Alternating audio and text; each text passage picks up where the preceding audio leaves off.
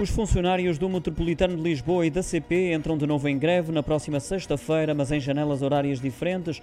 A do Metro de Lisboa, à semelhança das anteriores, trata-se de uma greve parcial, a décima em 2022, com início agendado para as 5 da manhã e que se estende até às 9 com a circulação a ser retomada meia hora depois. Já dos comboios de Portugal decorre entre as 5 da tarde e as 9 da noite, sendo que não foram decretados serviços mínimos, por isso o serviço de transporte estará fortemente condicionado. A CP alerta ainda que podem ocorrer perturbações significativas na circulação dos comboios urbanos de Lisboa entre as 15 e a meia-noite. Os funcionários de ambas as empresas reivindicam melhores condições salariais e de trabalho.